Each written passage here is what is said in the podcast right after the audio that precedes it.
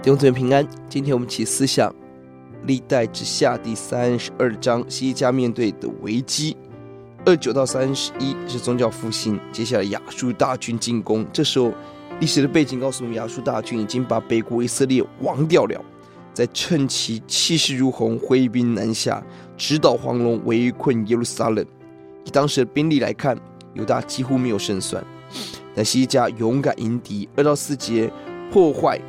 水源破坏敌人的资源，不给弟兄姊妹，不给撒旦有机会、时间、养分在我们里头来成长。第五节，建筑城墙军器，我们需要在我们里面有神的话语作为军军器。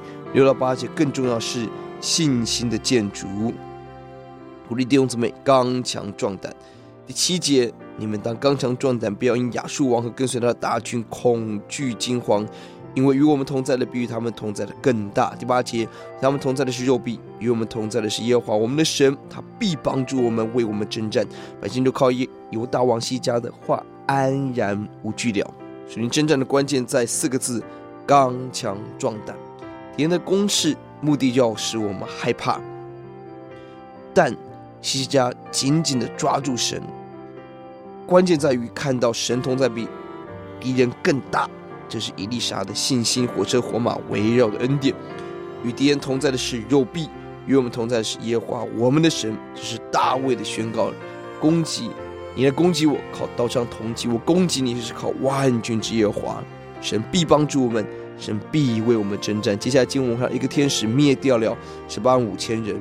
我们相信信靠神的话语，就可以安然无惧，得到大的平安。呼求主把这个信心的平安给弟兄姊妹。经历大神迹的希西家有没有更多的顺服？很可惜没有。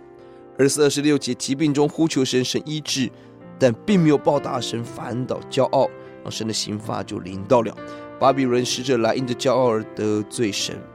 弟兄姊妹，一个经历宗教改革复兴、经历大神迹的君王，晚年却骄傲抵挡神，埋下了国家分裂的种子，何等可叹！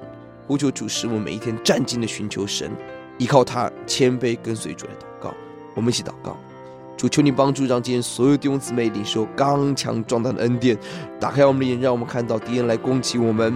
主啊，但是与我们同在的比敌人更大，因为为我们征战的是拥有天上万有万军之耶华。让我们信靠你，刚强壮胆，得胜有余。听我们的祷告，奉耶稣的名，阿门。